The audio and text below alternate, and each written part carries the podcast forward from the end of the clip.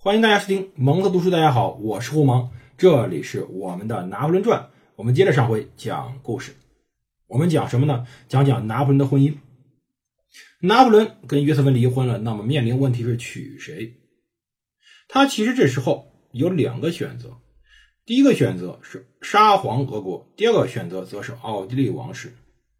其实呀，拿破仑当时。还有其他一些小选择，比如说萨克森的公主，甚至说是当时的巴黎的一些贵族女人。首先，最好的实际上就是沙皇俄国的公主，也就是当时沙皇亚历山大的妹妹安娜帕夫罗夫娜女大公。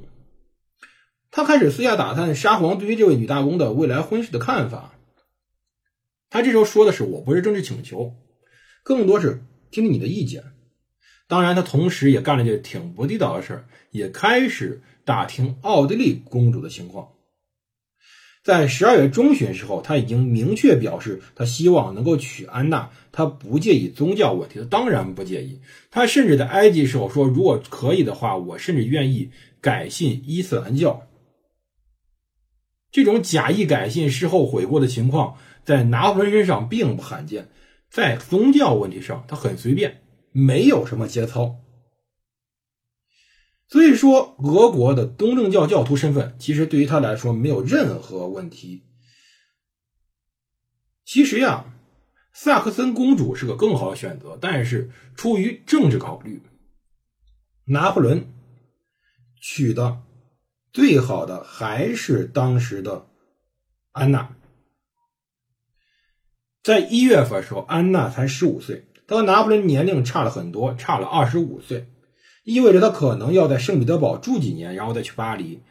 当时十二月十六号，一纸四句话的元老院令解除了拿破仑和约瑟芬的婚约，他当即命令克兰古代表他向安娜求婚，要求俄国皇室两日内答复。但是在三十八日后，俄国才回话了。亚历山大对克兰古说。老实跟你说，我妹妹不会做得更好。沙皇实际上没说任何老实话。说句实话，历史悠久的罗曼诺夫王朝是不愿意和科学家的暴发户联姻的，他反对。但是出于当时政治角虑，他又不太想反对这件事儿。从情感上，他拒绝这种情况的出现，但实际上他也知道，出于政治考虑和和和拿破仑联姻是个不错的选择。当时。法国占着上风，俄国又没有任何盟友，他得罪不起拿破仑。亚历山大希望法国能够最起码和他去签一个关于波兰未来命运的条约，来换得他的首肯。十二月二十八号，克兰古和俄国的外交大臣卢缅采夫草拟一条条约，第一条明确写着：互相约定永远不允许波兰复国。第二条，不得在一切公众活动中使用词语“波兰”或“波兰人”。第五条，完全禁止华沙大公国继续扩张领土。亚历山大暗示到，他也许可以解决太后的阻挠，于是克兰古就很轻易地把波兰给卖了。弱国无外交，永远都是这样。若能确保瓜分波兰，说句实话，俄国的沙皇还是很乐意把自己的妙龄妹妹卖个好价钱的。卖给那个罗曼诺夫家族中四十岁的科学家暴发户。当然，我们很难判断这一切会导致拿破仑手下那些勇猛的波兰枪骑兵会做什么。在四月，也就是第二年的一月十号，克兰古收到拿破仑命令，得令后十天让俄国皇室明确答复这个提亲。当时啊，二月六号，拿破仑认为为了安娜把自己束缚在波兰问题上不值得。他说已经签字的条约有点荒唐。他命令当时的尚帕尼不要批准他。他不承认克兰古的行为。他不能说波兰王国永远不会复国。那等于说，假如有一天立陶宛人或其他人要重建他，我们得镇压他，这犹如他的尊严。他的目标是安抚俄国。那拿出另外一份条约。承诺不帮助任何其他国家复建波兰，但沙皇认为这不够，于是拿破仑感觉被冷落了，他开始把自己的目标稍稍的转向了奥地利。亚历山大也认识到波兰问题上拿破仑不可信，他也开始疑心法国是不是有什么备选方案，于是生气了，至少说假装在生气。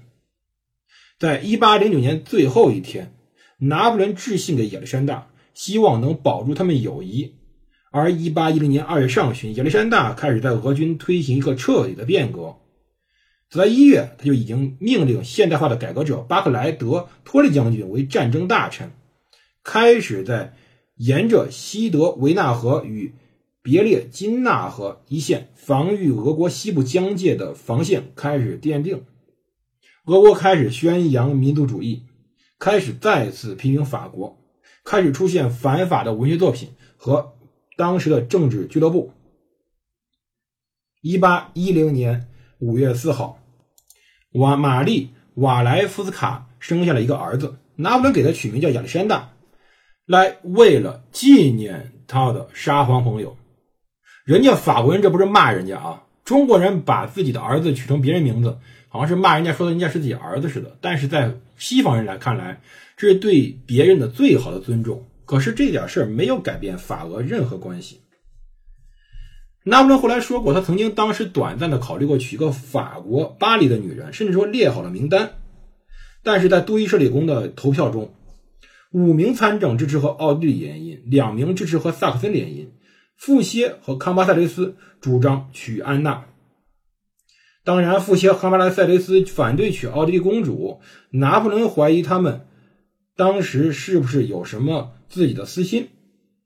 他怀疑富歇和康巴塞雷斯。仅仅是因为他们曾投票赞成处决玛丽·路易斯的遗祖母玛丽·安特瓦内特，导致这一结果。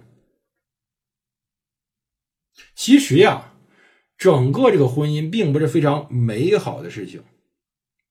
但是，拿破仑确实决定向奥地利求婚，他称这位比自己小二十多岁的女子为我的姐妹。一个四十岁男人向十八岁姑娘开始写了礼貌的求婚信，他甚至后来称她为我的亲姐妹，后来变成了我亲爱的路易斯，我的好路易斯等等等等称呼。这件事儿实际上拉开了欧洲大陆最为古老的君主国和最为年轻的君主国一个非常复杂的联姻程序。三月十一号，在维也纳霍夫堡宫。加布浅会小教堂举行了拿破仑和玛丽路易斯代理婚礼。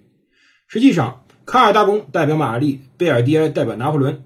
拥有旧王朝荣誉头衔的法国首席市政官的贵族人士大主教费迪南德罗昂给拿破仑写了一封荒唐的奉承信，祝贺对方即将结婚。而在代理婚礼和世俗婚礼之间，拿破仑精心策划了。一八一零年三月二十七号，他和新娘的初遇，他们在距离苏瓦松三英里的帐篷之中相会了。他向这位美女鞠躬，而在这位美女鞠躬之时，拿破仑要扶她起身。下雨了，但是他呢非常荣幸的见了自己未来的新娘。在一八一零年四月一号。拿破仑和玛丽·路易斯在圣克卢宫的大长廊举行了誓词婚礼。典礼上，奥地利大使卡尔·冯·施瓦岑贝格身着陆军元帅服出席了典礼，太后也出席了婚礼。第二天，一行人去杜伊舍里宫参加宗教婚礼和公共庆典。卢浮宫的阿波罗沙龙当时竖起一座镀银圣坛，在上面，红衣主教费诗祝福新婚夫妇。巴黎燃放焰火，向穷人们分发了三千条羊腿、一千条香肠。在香榭里舍大街上举办舞会，赦免囚犯，表演马术，组织各种的音乐会、游行，开始升起热气球。当时，拿破仑非常了解面包和马戏对于整个国家重要性，他表现出了非常好的热情来处理自己的婚礼。其实。此时，这位美丽的小姑娘还是比较喜欢拿破仑的。她没有想到拿破仑自己究竟有多少情妇，也没有想到拿破仑的私生活有多么混乱。当然，她也没有给拿破仑省什么钱。玛丽·路易斯呀，曾经也非常花钱。拿破仑曾经平均每年给约瑟芬花八十九万法郎，也九十万法郎左右。现在他平均给他的新妻子每年花七十七万法郎，至少说法国国库要为此付账。但事实上，这场婚姻并不是那么美好。除了我们说的他们感情后来出现问题以外，法国和奥地利的结合是不合适的，双方在很多问题上是有矛盾的。这种联姻只是在表面上解决了问题，但导致后面的是法俄关系的越走越远。法国俄国越走越远，也就导致了后面我们所说知道著名的1812年拿破仑的远征，这也是拿破仑最后失败的原因。可以说，这场婚姻确实为拿破仑解决了自己后代的问题。玛丽路易莎确实后来给拿破仑生下一个儿子，可是他没有解决的问题是法俄这两个大国的碰撞问题，而这场碰撞最后导致拿破仑最终的覆灭。究竟后面拿破仑会如何继续推进自己的未来？我们明天再讲。欢迎各位点击我们的小店，同时呢，我们的历史课已经开始开班了。各位有兴趣的话，可以添加鸿蒙零三七幺咨询我。我们明天再见，谢谢各位支持。